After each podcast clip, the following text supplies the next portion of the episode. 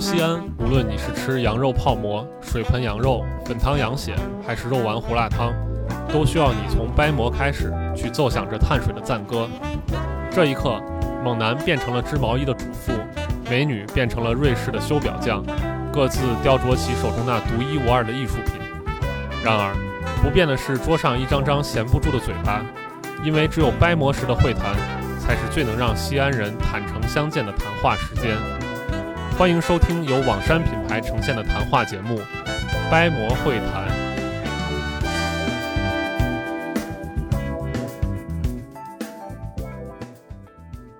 Hello，各位听众朋友，大家好，欢迎来到最新一期的掰馍会谈。那今天呢，又是我们熟悉的掰馍三人组啊，然后来自网山设计的林康林总，还有以及他的小编辑小石。还有我主持人白师傅，我们一起来跟大家呈现这一期的掰馍会谈。那先由二位给大家。Hello，大家好，又是我们。Hello，大家好，我是网上小编辑小石。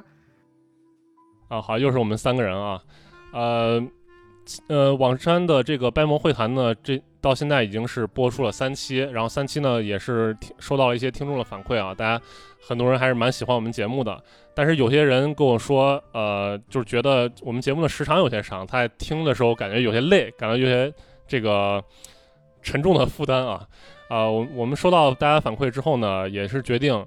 呃，在节目的时长上进行一定的调整啊。但是大家不要害怕，我们这个该聊的内容是一点不会少啊。那大家敬请期待我们新版的这个白文会谈。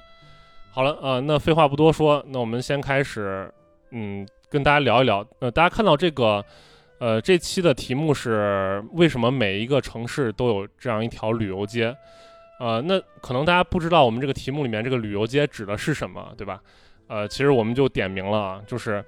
我们大家经常会看到一些每一座城市呢，它会有一些呃同质化很严重的一条街，但是呢是游客去那儿旅游都都会去的一条街，比如说北京的这个南锣鼓巷，上海的田子坊。还有包括我们西安的这个回民街啊，大家都是一边在网上吐槽说这些街都一样，但是呢，一边每次去旅游的时候他还都得去，对吧？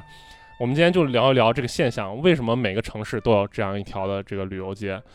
呃，现在这个疫情已经缓和了，呃，我和我呢和小石和林总，我们三个人前两天也是专门到这个回民街去转了一圈啊。嗯，这个这次一转一圈，我们觉得收获很大。呃，我们先来请林总来跟大家聊一聊，说，哎，我们这次去回民街有啥新的发现？我在逛回民街的时候，特别关注这些商家的举动。就在旅游街上，这些商家简直在是在给全国各地人做表演，也也是一种商业的表演。所以说，我在转了之后发现，啊，大家真是太会做生意了，什么店都会开。呃呃，sorry 啊，林总，我这块儿得插一段话啊，就是我们我们在聊这个回民街之前，我们首先得理清一个概念，对吧？就是回民街这个词在外地人心中和在西安人心中，它是代表两个不同的意思，对吧？西安人心中，好像回民街是呃是一个比较大的地方。你像我们在对于回民街，回民街对于西安人的概念来说是回坊，对，就是就是指钟楼。从钟楼这个北大街和西大街中间夹的这一块回民聚居区，这个街区我们叫回民街，对吧？啊，但是很多外地人他可能认为回民街就是从鼓楼进去的那一条这个叫北院门这条路，是是仅仅是这。对我们来说那是街区，但是可能游客理解的不是那么深，他以为是一条某一条街，但其实那一条街确切的说应该是北院门街吧，那算是。对，北院门，北院门啊，呃。所以呢，为了不让大家混淆呢，我们有可能就是说，呃，当我们说到北院门和回民街的主街的时候，实际上指的是这条街；但有时候说这个回民街的或者回坊的时候，实际上是指的整个街区啊。啊，这次呢，主要我们三个人在这个就是回民街的主街，也就是北院门上转了啊。刚林总说他的观察，其实就是，呃，对于这条主街来说的，嗯，那主街大家也知道，我其实不太清楚我们听众有没有去过。其实我想，大部分听众应该都是西安的人，你应该都得去过回民街。你如果来西安了没去过回民街的话，那你确实也挺会逛的。你把这个点避开了，对，我我我我们为你鼓掌。啊，那小石，那你那天去回民街，你发现什么了？有什么让你觉得很、呃，很有意思的地我觉得方吗？去回民街最有意思就是，嗯，他那些店铺和我印象中的就不太一样了。因为我在上大学的时候，也有朋友来西安找过我，然后当时去的那些店还都比较普通，但是这次去我就发现了一个极其怪异的店，我不能去。我我很难说它到底是好还是不好，但我个人感觉它还挺有趣的，就是它有一个大龙头在喷水，然后所有的人都在拍那个龙头，然后我当时也觉得非常有意思，我就举着手机，然后一镜到底。走进去之后，发现里面还做了一个武则天，但仔细一看，它是一个卖首饰的店。哦，就是说它是个首饰店，但是它有一些奇奇怪怪的这个景观作为这摆设啊。个场景我给大家再描述一下，就是你在回民街上走的时候，走到一半儿，你的右手边突然开始冒水汽，然后当你转过头看的时候，会发现，在你的头顶三五米高处有一个巨大的龙头在注视着你，然后呢，所有的人都在围着那个水水汽缭绕当中的那头龙来拍照，然后呢，你需要从龙的那条长龙的肚子底下有一个小通道走进这家店里面去，然后呢，它其实就是一个卖首饰的店。啊，那看来这个这个首饰店做的非常成功啊，大家都被这个龙龙吸引了啊。呃，那你刚刚说小石，你刚刚说你说你以前来回民街，你感觉店都比较普通。那我想问一下，你所谓的这个普通，就是从它店面的装修来说，都是比较相似的。然后，但是这次去就感觉很不一样，尤其是这个龙头，它放到那儿就跟其他店面很不一样。然后还有就是，呃，大家吸引顾客的方式好像就不太一样了。因为之前都是这种叫卖，全部就是那种大家说，哎，来进来看一看我们家这个肉怎么样怎么样。现在好像就是各有各的方法。然后我看还有那个路过一个那个卖桂花糕还是什么的，然后有两个伙计在那儿砸那个糕的糖，然后反正大家就是制造出各种各样的声音去吸引你。但是之前好像就全都是这种叫卖声，我觉得这一点是让我觉得不太一样的。哎，对你提到这一点，我觉得是非常对的。其实我们在回民街关注到的最直接点就是花式叫卖，这些商家用各种方式来吸引游客来叫卖，他不光是用嘴上喊，他用了很多花招。就就比如说那个像刚刚小石说的，就是用两个壮汉拿着这种特别大的锤锤子在那个路边砸这个，它不但有那种咚咚的声音，它还有一个很强的对对对，表演性。大家可能大家可能对于我们说的这种回民街上的特点，好像觉得稀松平常，因为这种叫卖的声音好像在全国都有，但是回民街上确实也有。呃，我还有哦，对我还见到一种，就是回民街不止一家，大概有个三五家的店，他们那是一般是卖那种手工香囊或者是什么产品的，他们会在店里摆一个那种机械的假人。特别逼真的那种橡胶人儿哦，对对，每次我路过那个都会啊，被那个假人在不停的机械的在磨那个香料粉，然后呢，我在回民街上大概看到至少有四五家店都摆了差不多的这样的假人，跟僵尸一样。就大家知道那个恐恐怖谷效应，你知道吗？呃，不知道这个白老师你来讲讲。就是就是说，当一个东西，就是比如我们画一条曲线，用一个东西去模拟人，它可能一开始完全不像，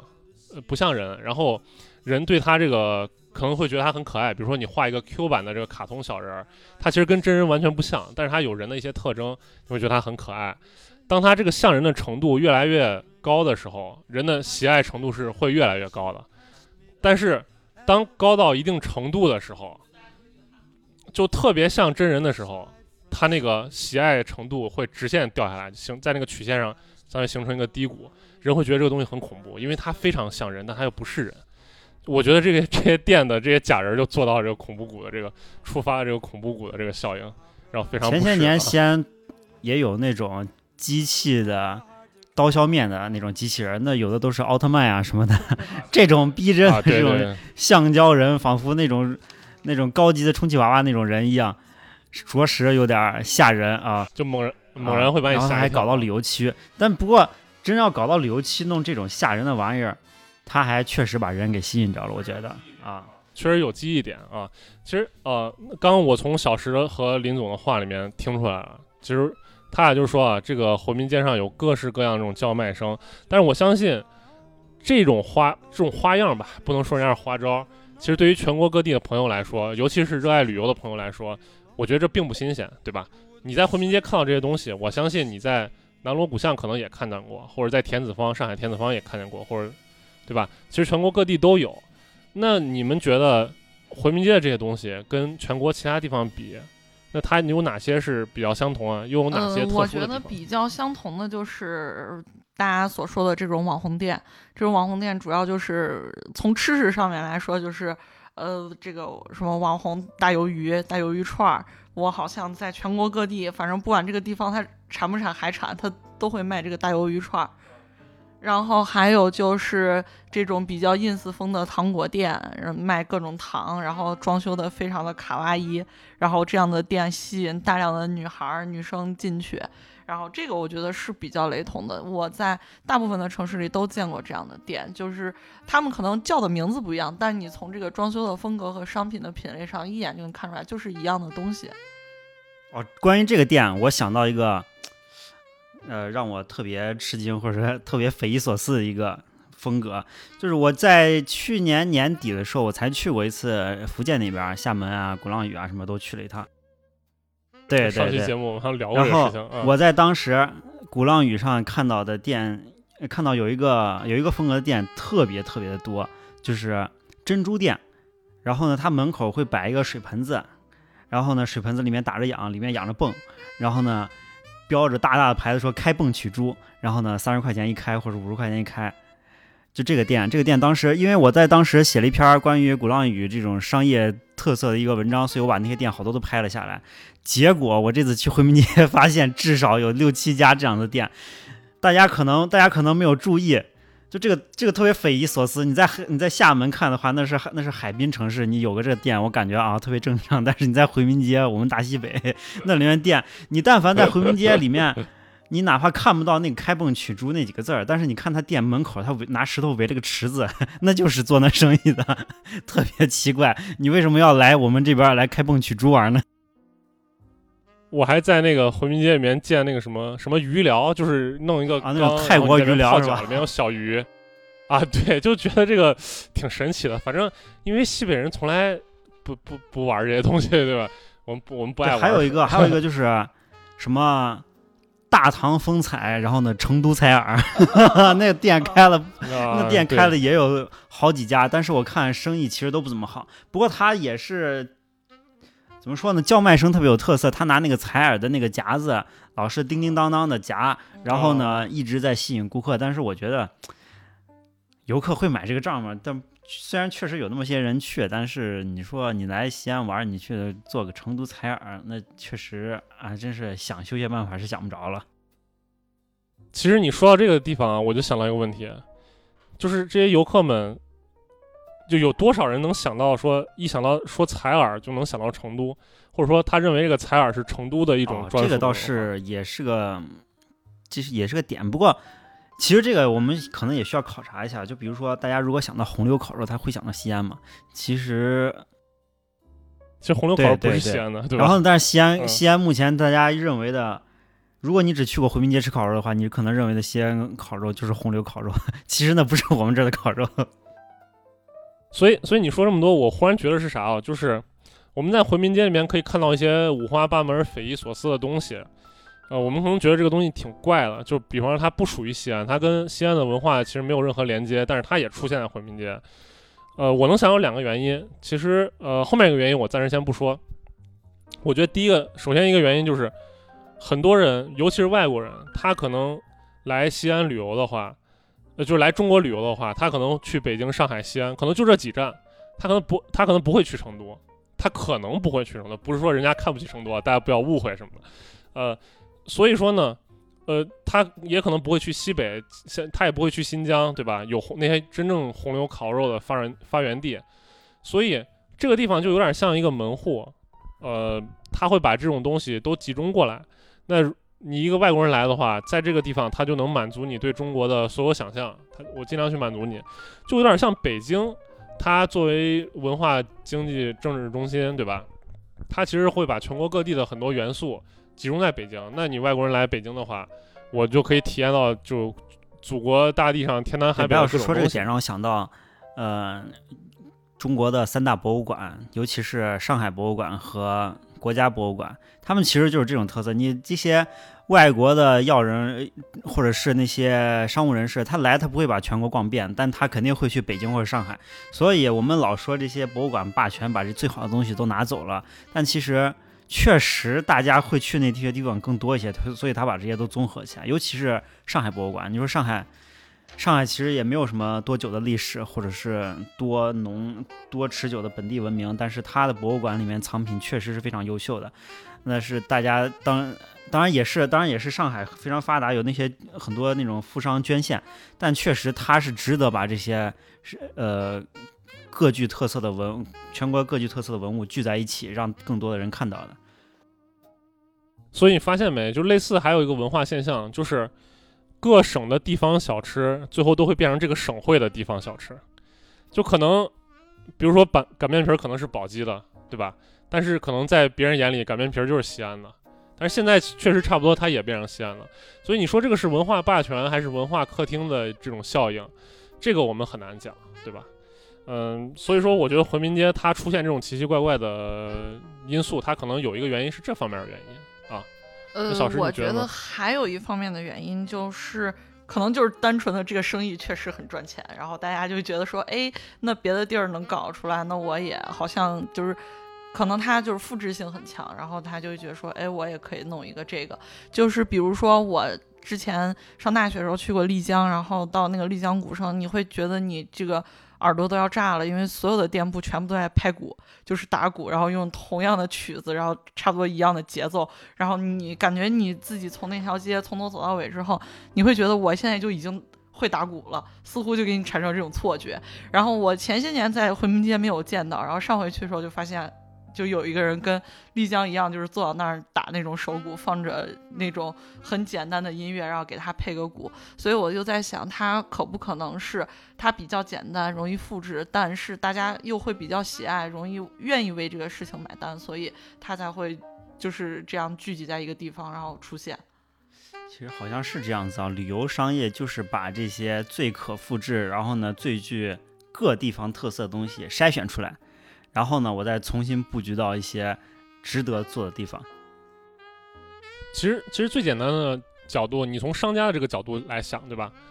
我其实我的目的是挣钱，对吧？我我不用管你，我这门生意跟你本地的这个文化氛围合不合，只要我能挣钱就行了，对吧？那既然我在丽江，我那既然我在丽江，我用这种模式挣到了钱，对吧？我那我照样可以再去西安回民街，我开一个，比如老长沙臭豆腐，我满满世界开，对吧？只只要有人吃，我能挣到钱就行了。我我对这种文化氛围我是不用负责的，是吧？而且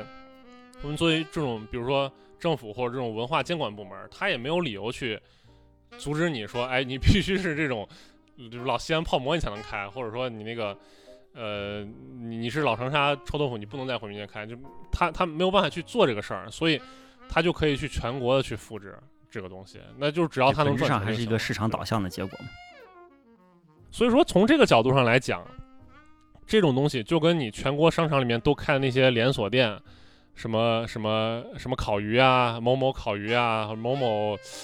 多的咱就不说了，就跟那些你一进商场发现，哎呀，我在北京商场里面吃的这些东西，我一进西安商场还是这些牌子，然后跑到上海商场里面还是这些牌子，对吧？是什么什么什么什么小火锅，对吧？全国都是，对吧？就他其实不会不会问这个文文化氛围去负责的。那我们话说回来，这个东西到底好不好呢？你觉得到底好不好呢？嗯，呃，我我觉得这个问题我们要深入聊，我们是不是得先分析一下？哎，这个旅游街区存在的意义是什么？我们才能？我感觉这个旅游街区，它只要有，我还是会。多多少少对会去一下，哪怕我快点走呢，但是我可能得过一遍。呃，首先可能因为个我的个人原因，就是我对这个旅游生意比较感兴趣，我那我肯定多转一下。但是还有一点，还有一点，我觉得是非常应该是大家都会考虑到原因，就是我只去这个地方，能把整个这个地区的一些特色东西，我一次性都 get 到。对，就是我刚刚所说的这种文化客厅效应，对对吧？啊。就比如说，就比如说现在这些郊区开的大商场，那我就是为了去你这儿一次把想做的这些事情都都都都玩完。啊，就是看电影，然后吃饭，然后购物什么的，是是还有遛娃。现在好多商场里面不是有那个小孩儿那种游乐场嘛，对吧？啊，呃，我觉得我可能从另外一个不一样的角度去想，就是因为我一般出门就还是主要是公公共交通嘛，然后大多数的商业街都是开在交通非常繁华的地方，然后你作为一个旅客，你住也会住到非常繁华的地方，所以有的时候我们去转这种商业街，并不是特地的去转，而是我就住在这个附近，然后我比如说我今天转了一天回来，我吃点东西，晚上没什么安排了，然后那，我可以去商业街再去溜达溜达。这是我们去很多外地城市的一个选择。就它，我们并不是说专门去转它，而是它离我很近，然后我交通又很便利，然后那反正来都来了，就中国人说这来都来了，我就去看看吧，也没啥损失。啊，我我倒觉得你说这个东西有点这个因果倒置的感觉啊，就是它作为一个旅游区，那它周边肯定会开很多酒店什么，让让供外地人住宿嘛，所以你有很大概率会住在它附近。那它作为一个旅游区，人都要来，那它当然这个交通它也会就是跟着发达，所以种种结果最后导导致了你就是不自知的就跑到他那儿去了。所以本质上可能还是一种商业集聚性的结果。对啊对对对。啊，我做做个旅游生意在这儿。啊，所以我刚听出来，就是，嗯、你像小石刚说的，就是说你会可能无意识的去到这个旅游区，像林总说的，他可能作为一个作为一个从商人的角度，他想看看别人是怎么靠旅游、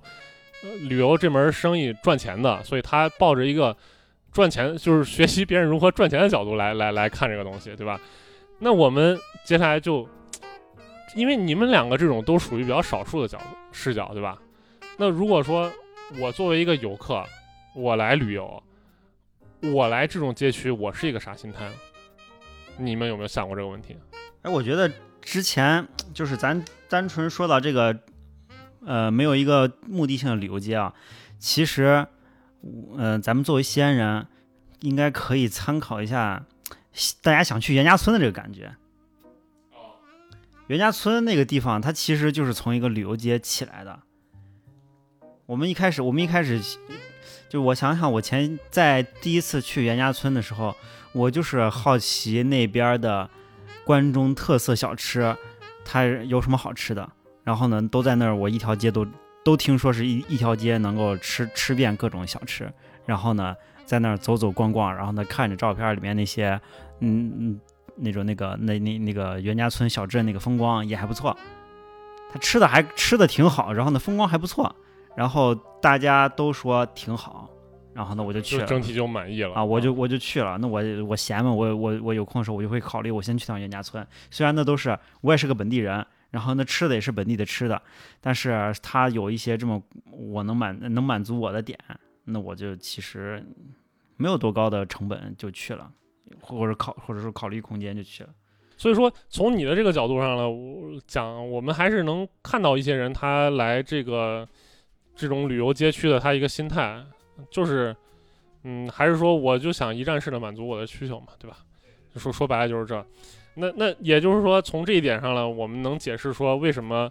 大家都觉得这个东西，呃，不太行，但是依然它很火爆，对吧？对，就得去这儿解决需求，感觉。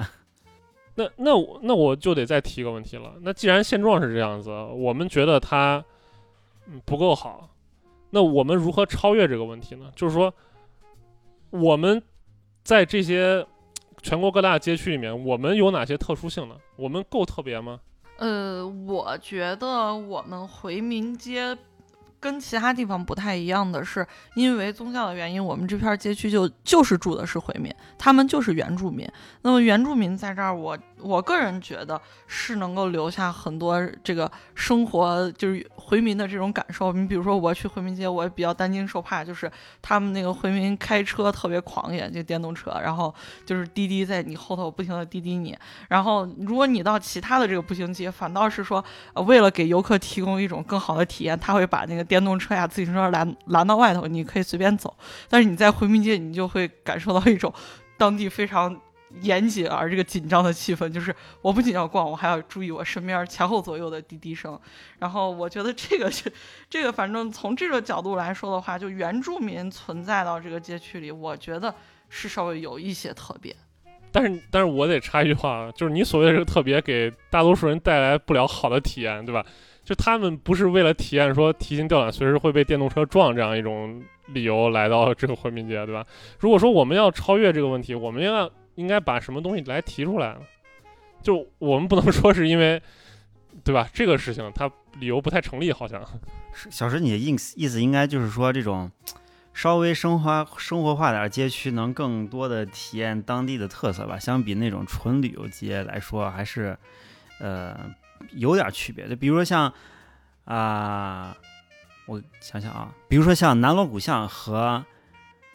和曾厝垵相比，我就感觉是不太一样的。因为南锣鼓巷巷子分开之后、岔开之后，全是当地人的。就是怎么说呢？当地人的居住区，本北京当地人居住区，但是到了到了曾厝垵那种地方，它是街都是封闭的，虽然可能也有一些，但是好像堵得更严实一点。然后呢，就没有那种小岔口可以岔开，这种体验感就是不太有这种当地的特色。就好像就是你进到这个永兴坊，它没有住户，它都是那种哎都是商家在这就是可能你跟他的那个生活没有那么的相接，对吧？对对对，林总说的就是我，我感觉可能是我表达的有点没到位。对我就是说，这个地方真实的有人在生活和没有人在生活的感受是不太一样的。就我我觉得从这点来说，回民街应该是稍微有一点特别。哦，但就对了，就就就西安这个特点，这特别的这个点来说，我给大家讲一个我经历的事情，就是我去开封有一个开封市，就河南开封最著名的一个小吃城。然后呢，它里面我们想着应该是有一些河南特色小吃啊。然后呢，它里面是有一个街区专门卖西安特色小吃，什么油泼面呀、西安烤肉啊 什么的，在那儿都有。我觉得这个足够证明说西安的其实美食稍微挑出来点儿，还是能呃在能有全国很多。范围内还是能打的啊。，对对对，还是有很多不同的这个特色点的。西安这个文化深厚，还是有很多跟别的地儿不一样的地方。那那我我聊聊这个问题吧，就是，嗯，就是你俩的观点就是说，认为回民街其实跟其他那些街区相比，还是有一些特殊性的，对吧？你像小石说的是，它是有一些那种回民原住民的这种生活气息在里面。像林总说的是，他可能就是说，认为西安本身的一些东西，它的那种食品上，它是一个特色。其实我我想说的是啥，就是我们问这个问题，我们足够特别吗？其实我想觉得这个答案是，其实每个地方都很特别，每个地方都其实都有它的特色。但是呢，嗯呃，假如说你走进回民街，虽然可能都是一样的装修，一样的那种档口，都是一样拥挤的人，但是你这里面卖的可能有十家肉夹馍，对吧？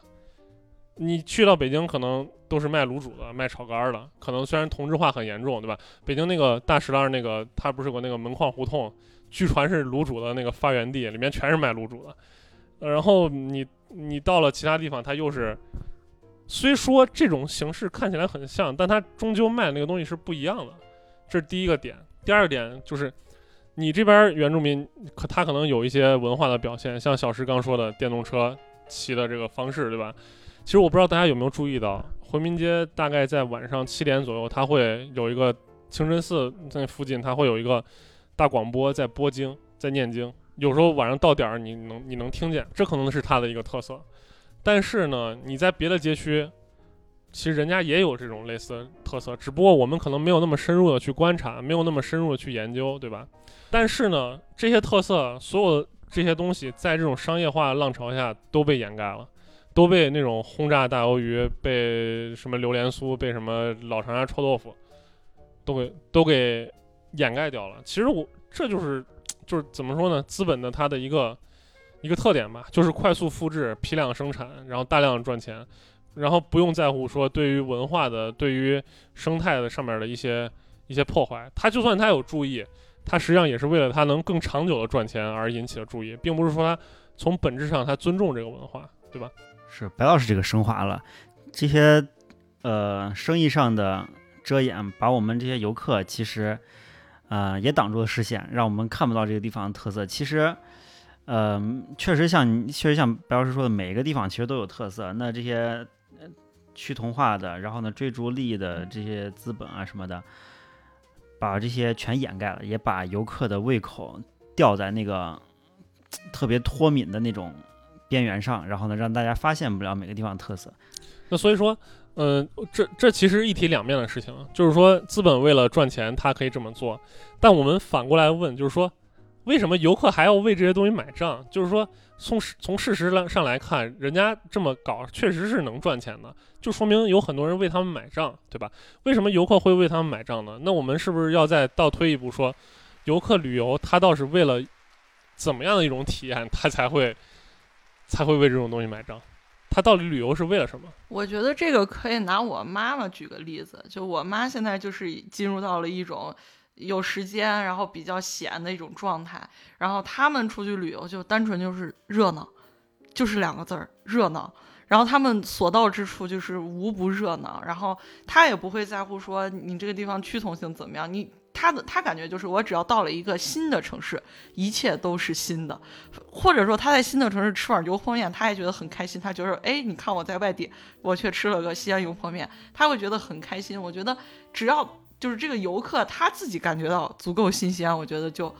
呃，这就是人们愿意为他买单的一个原因。就我妈的那帮子朋友，就是他们在一个商业街里头，他们觉得哪个灯光特别好看。他们在，他们觉得灯光特别好看，然后他们挨个人过去拍个很怪的照片，然后剪个抖音，然后发到上去，然后互相点个赞，就会觉得很好。然后这趟旅游很圆满，然后他们就会在朋友圈大肆宣传说：“哇，这个地方好好玩。”然后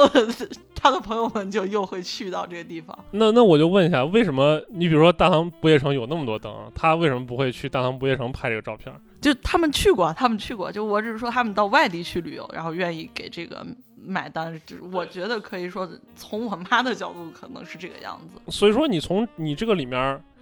嗯、就是可以其实可以点出来一个点，就是说旅游的时候干什么并不重要，重要是他那种状态，就是我我不在我熟悉那个状态下就行了。他们可能追求这种感觉，是吧？就我哪怕跑到西安，就是我南锣鼓巷逛腻了，我跑到另外一个跟城市里面的跟南锣鼓巷一模一样的街区，我再走一遍，可能对他来说也是一种一也是一种新鲜感。哎，对你说到这个，我想到，就全世界开的迪士尼，其实就是追求的这种感觉，在用用用统一的元素来制造这种热闹感和大家的这个兴奋感，把心情吊起来。但其实东西都是一样的，但是大家会去，大家愿意接受，愿愿意去掏钱享受那种热闹。哦，那迪士尼它没有那种本土化的内容吗？比方说它在中国开一个，它会有中国本土的这种相应的元素吗？还是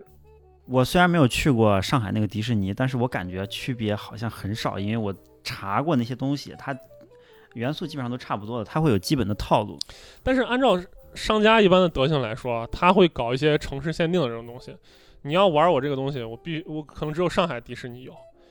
对吧？你你去到东京迪士尼，它可能有另外一个不我觉得白老师你这个理解错了，就是城市限定，在这个在在迪士尼这种生意上，它只是城市限定，这个城市限定有迪士尼。我们如果国内有迪士尼，我不会考虑说我优先去日本迪士尼对，因为方便啊。所以说它，那但是我需要得到跟国外一样的体验，所以说这东西是一样的。所以说，嗯，迪士尼的这个逻辑还跟还跟就是其他的这种做文化产业还不太一样啊。它就是纯粹满足你一个你去不了国外或者你去国外不方便这样一个需求，对吧？它倒不是说想做一个什么多差异化的一个东西出来。嗯，对对对，那那就是说，它的这种给你的新鲜感建立在，就是迪我们把迪士尼乐园如果看成一种资源的话，其实大部分人对于这种资源还是匮乏的。啊对，对它它实际上就是说，他的逻辑是把这种匮乏的资源能给到你，而不是说你可能平时没有体验过这个东西，我让你体验一个什么新的玩意儿，它不会，他不是，就是他不是说这个城市和那个城市文化上的这种新鲜感。是，我觉得只是就是，呃，将将这种快乐、乐趣和这体验集中在一起，集中集中在一起就行了。哦然后嗯，我我明白你的意思了啊、嗯所以说大家可能就是说，咱咱们谈到这个趋同性，我觉得就是到一个另外一个地方凑凑热闹，然后呢吃吃喝喝转一转，把这个感觉就嗯，所所以所以就是你刚你俩说这个，让我又仔细想了想，其实我觉得就是说我们老说这个资本呀、商家，它是一方面，另外一方面游客为这个买账，就可能说是他为了追求一种新鲜感，对吧？但是我仔细又想了一想，我其实觉得，嗯，这个跟游客或者说我们平时对一些元素的，嗯就是说，当然这个，嗯。我说这个可能听起来不太好听啊，可能是可能跟文化素养有一定的关系。就是我不是想搞一些文化批判，说现在现在大家这个人都都是什么知识储备不足呀，不是想说这种话题，对吧？但是造成这种结果其实是两方面的，一方面是从文化产业从业者来说，还有一方面是从消费者来说，他们都对一些元素看得不够细致，就导致了没有了偏差。比方说，我们说唐文化。对吧？西安可以搞，对吧？但是洛阳照样可以搞，对不对？但是他们有什么区别呢？可能大部分人不会去想他们有什么区别。我我唐文化，我就哎呦，我大唐我穿一个那种唐装，对吧？可能讲究人一点说，哎，你这是你这是唐朝制式的衣服，我你这一看是明朝，他可能到这个程度。但是你再让他细分，那西安的唐文化和洛阳的唐文化有什么区别？他可能不太好说了。但是正因为他说不出来。那我随便搞，你也看不出来，对吧？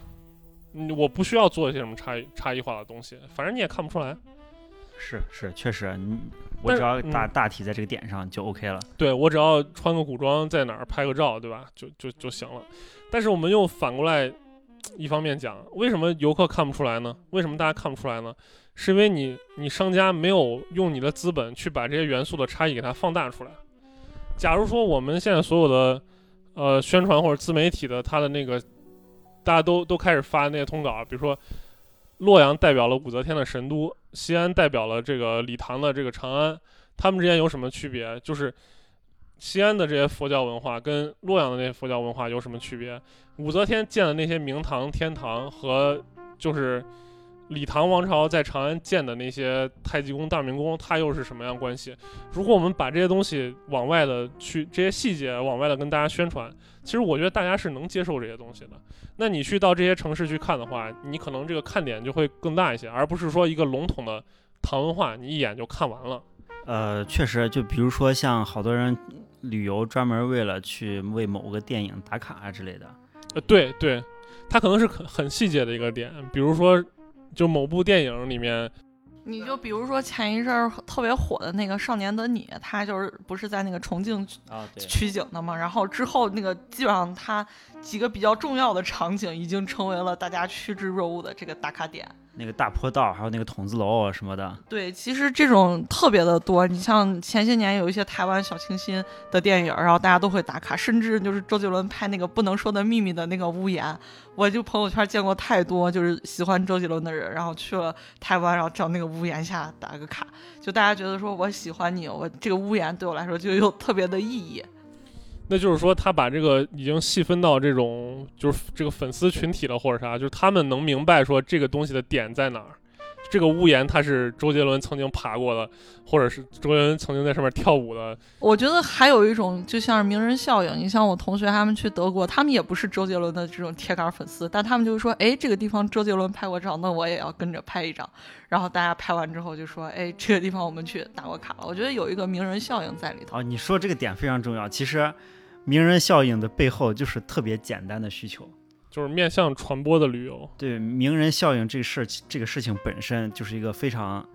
简单 get 到一个地方的信息，然后呢，觉得想去一下这个需求。啊，对，实际上就是说，呃，好多历史爱好者他其实也是一些名人效应嘛，对吧？当年李世民在这儿干过啥啥啥，或者苏东坡在这儿干过啥啥啥，名名气大，我来啊。对，其实我也可能也不喜欢李世民，或者我也不喜欢苏东坡，对吧？我也不用知道他这个地方对苏东坡的一生有什么意义。是，他也搞不清楚那么多，他可能反正苏东坡在那儿，就乾隆皇帝在那儿，在这个店里吃过他这个饼，然后我也要吃一下，对吧？就是这种感觉啊。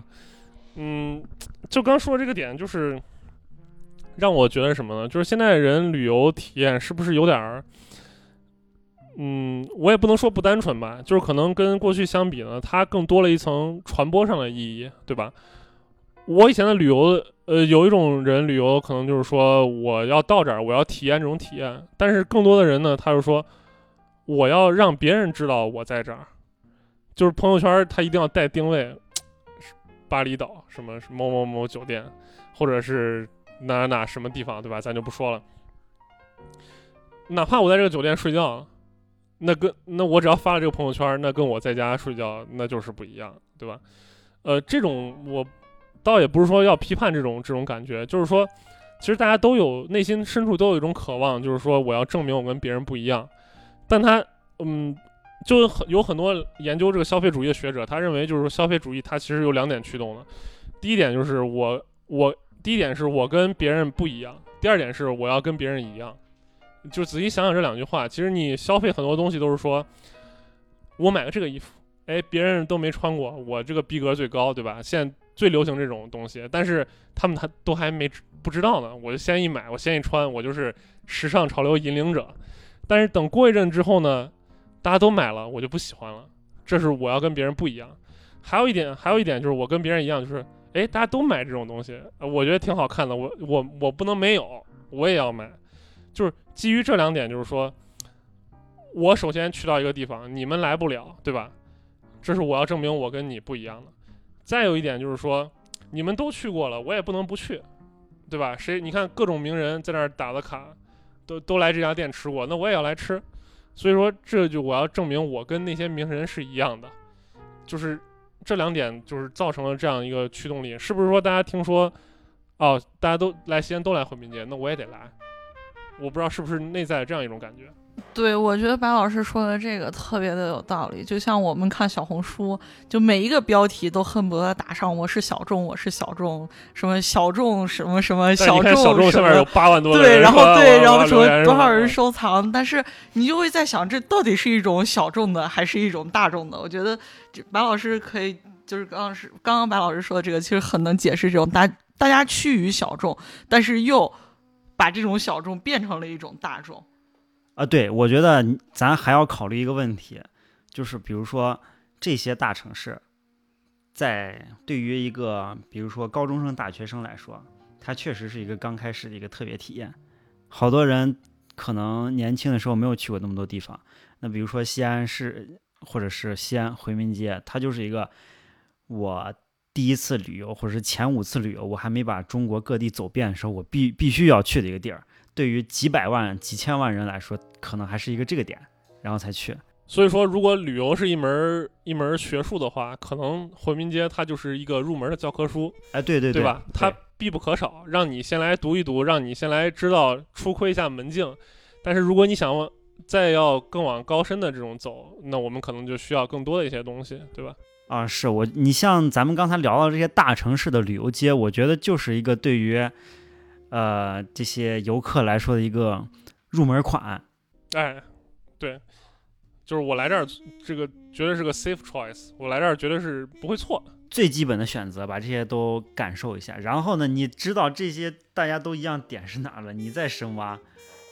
对，我觉得白老师和林老师说的这个，就跟我本人的这个旅游成长路线简直就是一模一样。因为我上大学第一个出去到的大城市，就是除了在北京上大学之外，第一个正儿八经去旅游的就是成都。然后我去成都的第一站就进入了锦里，然后我当时看到了好多在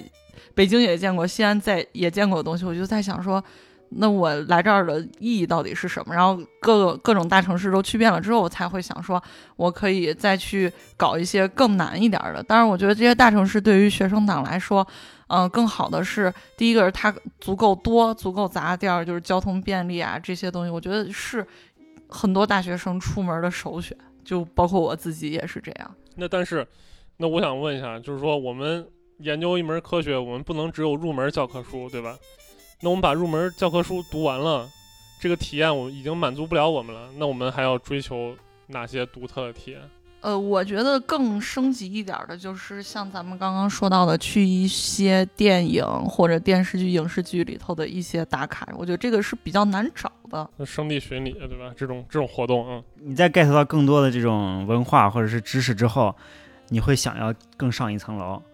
就比如说，就举个最简单的例子，其实就是像。打怪一样，你在新手村的时候，你只能你的等级只能去这种最熟悉、最简单的路线。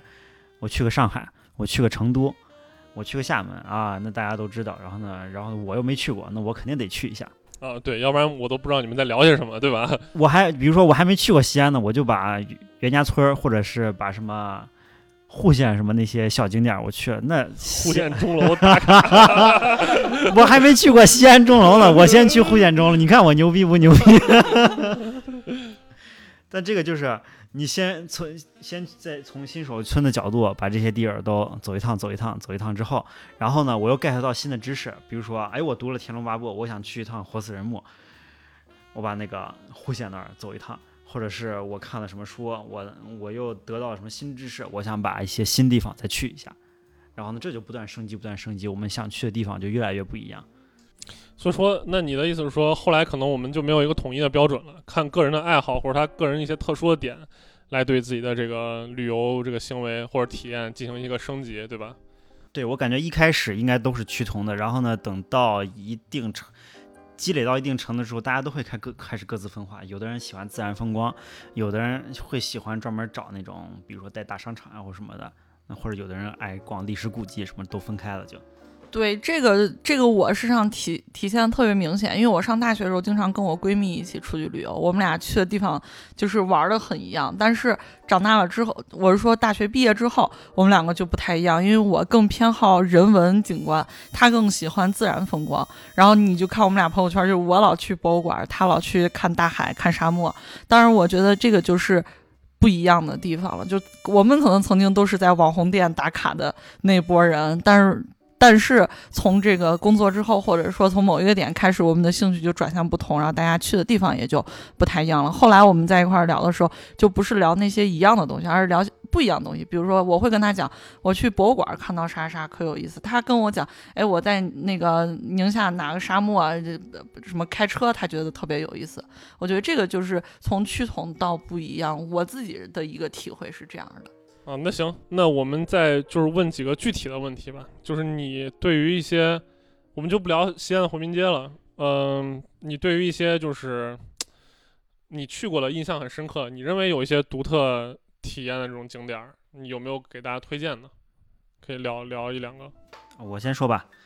那个我之前我之前也去过几次国外旅游啊，我就给大家说几个比较那什么的，比如说。希腊特别著名的圣托里尼岛，就那个各种白房子那个岛啊，我知道啊。那个岛上其实我们能见到的商业，你要说跟回民街差不多，那确实差不多。比如说也有卖银器的，也有。你说让我想起来了，我我去京都那个二年版、三年版，然后它就是也是商业街嘛，就是在一个高坡上。我一去就说：“哎呀，这这日本回民街嘛，就是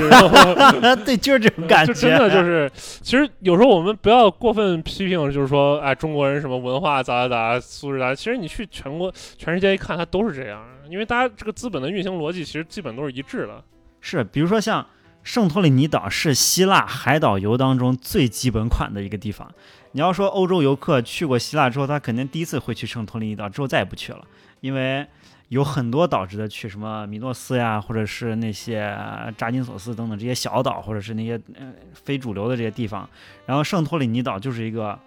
类似鼓浪屿这种地方，是去希腊第一次去必打卡的地方。然后这个岛上呢，就是那些什么景观餐厅呀，什么这种银器首饰啊，然后呢明信片呀，然后呢粗糙的冰箱贴呀，或者是这种东西，那确实到处都是。但是。我第一次去，我确实觉得新鲜 好玩儿。你说的对，不一样，就是就是在那个日本，刚说的二年版、三年版是日本回民街，对吧？游客有很多中国的，也有当当地的那个，就是日本的那些中学生，或者也不知道是中学生还是大学生，就他们可能就是毕业之后来旅游，因为京都在日本的地位就相当于西安在中国的地位差不多嘛，就是它也是一个历史的，他们要了解日本本国的历史，他们肯定是要来的。当时那些街上都卖的那种同质化的商品，比如说文件夹，它文件夹可能是哆啦 A 梦、机器猫，就是，但是它就穿一个京都的衣服呀什么的那种，就有带点那种城市限定的意味。我看到这些东西我很新鲜，就是因为这个东西毕竟跟国内的那些风物还是不太一样的。虽然它可能有十家都卖这些东西，我不会感到无聊，但是我不知道在那些日本中学生眼里，他们会不会觉得这些。这不我家也有吗？就是会不会是这种感觉？这就全国差不多东西，然后呢，设计风格啊什么的，也是我们日对于日本人来说特别常见的。但是我们去了之后，觉得哪怕是都是在东亚文化圈里面，然后呢非常接近的国家，但是看到的东西就是不一样。所以说，从这个角度，我们是不是也能理解说，人们来到回民街之后，看到十家泡馍，就会觉得哎呀，好多泡馍呀，对吧？啊，觉得这很棒，对吧？我们在外地，我一家都见不着，但是我们本地人可能看，我有啥吃的吗，对吧？我还不如俺门口楼俺楼底下我啥啥啥，对吧？对对对，就是啊，可能可能就是我们换位思考一下，可能确实是这种样子，对吧？所以也不要说批判说大家哎没文化这那。呃，我那好，你俩刚就是你刚聊的那个圣圣托里尼岛啊，对吧？其实我再补充一点，就是说，我其实觉得有些有独特性的地方也没有那么遥远，对吧？我们可能并不一定非得搬到一个完全差异的文化环境下，我们能找到。其实就在回民街里面，它其实还是有一些特异性的东西。呃，这里面我其实想提两个地方，一个就是就是在那个光明巷里面有一个日本飞机轰炸西安的遗址。就是我问这个问题是有两面性的。首先，第一面就是为什么？就是你不要看它光是一个破房子，好像是被飞机轰炸过，它确实作为一个日本侵华的一个证据留在那儿，这是这是一个层面。但是你如果往深里面想，其实挺有意思的。为什么呢？首先，抗日战争大半个中国都沦陷了，为什么别的城市没有这种遗址，或者不把它当一个遗址？第二个问题就是，为什么西安会有一个飞机轰炸的遗址？其实你仔细深究的话，你会发现，这里面就是抗日战争的时候，日本打打到就黄河边上，他没有打到西安来，对吧？所以那些被占据的地方，相当于它到处都是这种遗址。你你这个飞机轰炸的东西，它不稀罕，对吧？啊，东北的那个七七三幺部队的那个遗址在哪儿？或者说南京的南京大屠杀的这种遗址，它它都是那种级别的，它不会把一个房子当做呃抗日战争的一个一个遗址，对吧？因为这种东西太普遍了。但是他没有打到西安来，所以他只能派飞机来轰炸。派飞机来轰炸的话，这种东西在西安也比较稀缺，他就会把它当成一个遗址。就你可能你看到这个东西，它只是一个破房子，你也知道它是个遗址。但是你仔细想，它跟抗日战争的那个形式是有关联的，就是它今它存在的本身就是，你仔细想还还蛮深的啊。如果说你走到回民街走到那儿的话，你要想到这个问题，我会觉得还蛮有趣的。是回民街其实有就。给大家再讲一下回民街啊，就是我们走完主街之后，你可以转到后面，有很多小街可以逛，那那才是我们本地人去吃饭的地方，大家可以自己做功课了解一下。然后呢，也有一些小的什么清真寺呀，或者是这样子古迹啊之类的。还有个地方就是在那个飞机轰炸遗址旁边的一个小破院子，叫它是它其实是一家商店，叫全盛斋。全盛斋是一家卖点心的，卖这种。陕西传统点心的一个店铺，在一个特别特别破的院子里面，你要进去七拐八拐，你才能走到他那个店铺里面。其实为啥推荐这个呢？其实这个东西代表了在至少是解放前吧，可能大多数商店的一种业态，就是商业建筑和和民宅其实是不太分的。它表面上看着它是一个院子，你可能认为里面住的是人，但它其实一家商店。我们看到很多这种古古装戏，呃，或者说一些古代的这种文艺作品吧，就是就写到一个人进到这个大厅里面，然后跟这个掌柜说啥。其实这种东西，它跟民宅的关关联是一样的。我们走到这个全盛斋这个老店，实际上我们虽然它那个院子它已经不是说古代那种形制了，但是这种在民居里面做生意的感觉，实际上还是还还是有点当年的那个韵味的。所以。从这里面，我们还能是能窥见当年的一些历史。我觉得你仔细想，这些东西就是挺有意思的。这其实是一直以来我比较喜欢的一个文化体验。对，要比外面大街上的那些统一的那些大资本商业要有有意思的多啊。那那那好，那我们就是时间不早，我们再聊最后一个问题啊，就是。呃，假如说你们二位想去的话，你们最想去哪一些景点？这不限于西安，或者说国内国外啊。就我的话，如果国内的话，其实其实我最想去的是杭州，因为我小的时候去过一次杭州，但是印象不深了。然后这些年就比较好奇杭州的变化是什么。然后还有就是，我当时记得我小时候在那个西湖边上吃过一家那个东坡肉，就令我现在还记这个记忆犹深，所以我很想再去体验一下。到其他的其实还没有什么更多的期待。林总呢？呃，我觉得我对未来如果能出去旅游的话，就如果能出国旅游的话，期望还是去体验一下当地的日常生活，这个是让我非常好奇的。就比如说像啊、北欧、南欧或者是日本这些地方的日常，就城市城市，我想体验这种城市的日常生活，是让我非常向往的。就是我在我在仔细想过接下来旅游要去哪儿的话，我我发现我非常抵触那些只有自然风光的地方。哎，你跟我其实一样，我们其实还是更多期待一个文化氛围上的差异，就把自己扔到一个完全风土人情很不一样的地方是，我想看的是当地的人啊。啊。但但是我们也不是这样，也不是说这个得罪了这个自然风光爱好者啊。实际上就是自然风光它也是各有各的美，对吧？我们我们只是暂时说我们自己的一个一个一个想法啊对，这个就是大家走出了新手村之后各有所好。啊，对对对我们有我们有这个方面的追求。啊，其实就我个人来讲，就是，呃，我们在去更外界的地方去追求这种文化体验的差异，实际上是一种方式。但是我一种向内更微观的角视角去看我们熟悉的地方，它也是一种寻找新鲜的方式。就像我说的这个日日本飞机轰炸西安的这种遗址，对吧？你仔细想，你越往深里想，它其实能体现的东西越来越多。实际上就是。就像那种存在主义哲学一样，它讲的就是说，一个物体的存在本身，它是包含了就是，就包含了这种巨大的这种信息量在里面的。你去，它可能折射出很多很多很多东西，但这个就是要求我们去向内去探求了。实际上，我我没有特别想去向外部，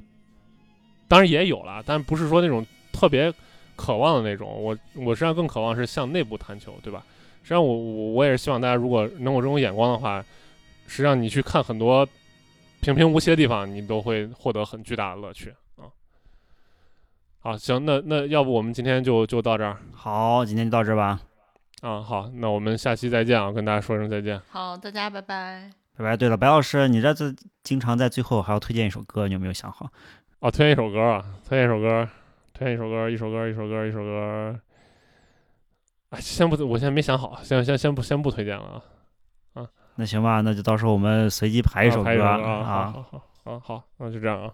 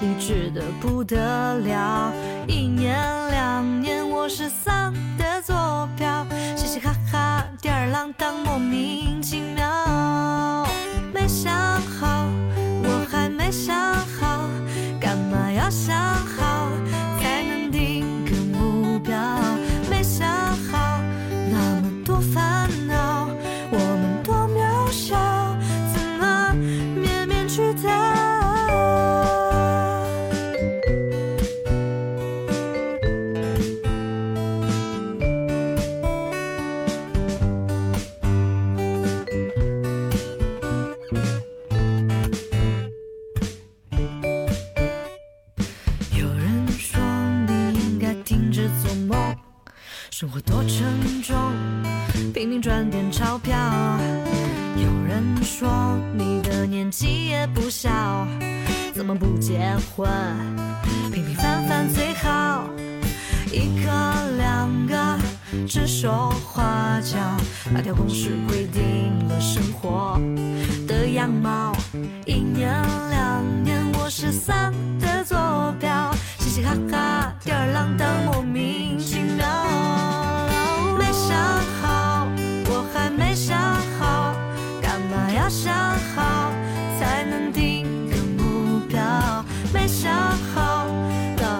烦恼，我们多渺小，怎么面面俱到？没想好，我还没想好，干嘛要想好才能定个目标？没想好，那么多烦恼，我们多渺小，怎么面面俱到？没想好，我还没想好，但这不代表我不是你的骄傲。其实没想好，只是没想好，什么大不了？有谁不再漫长的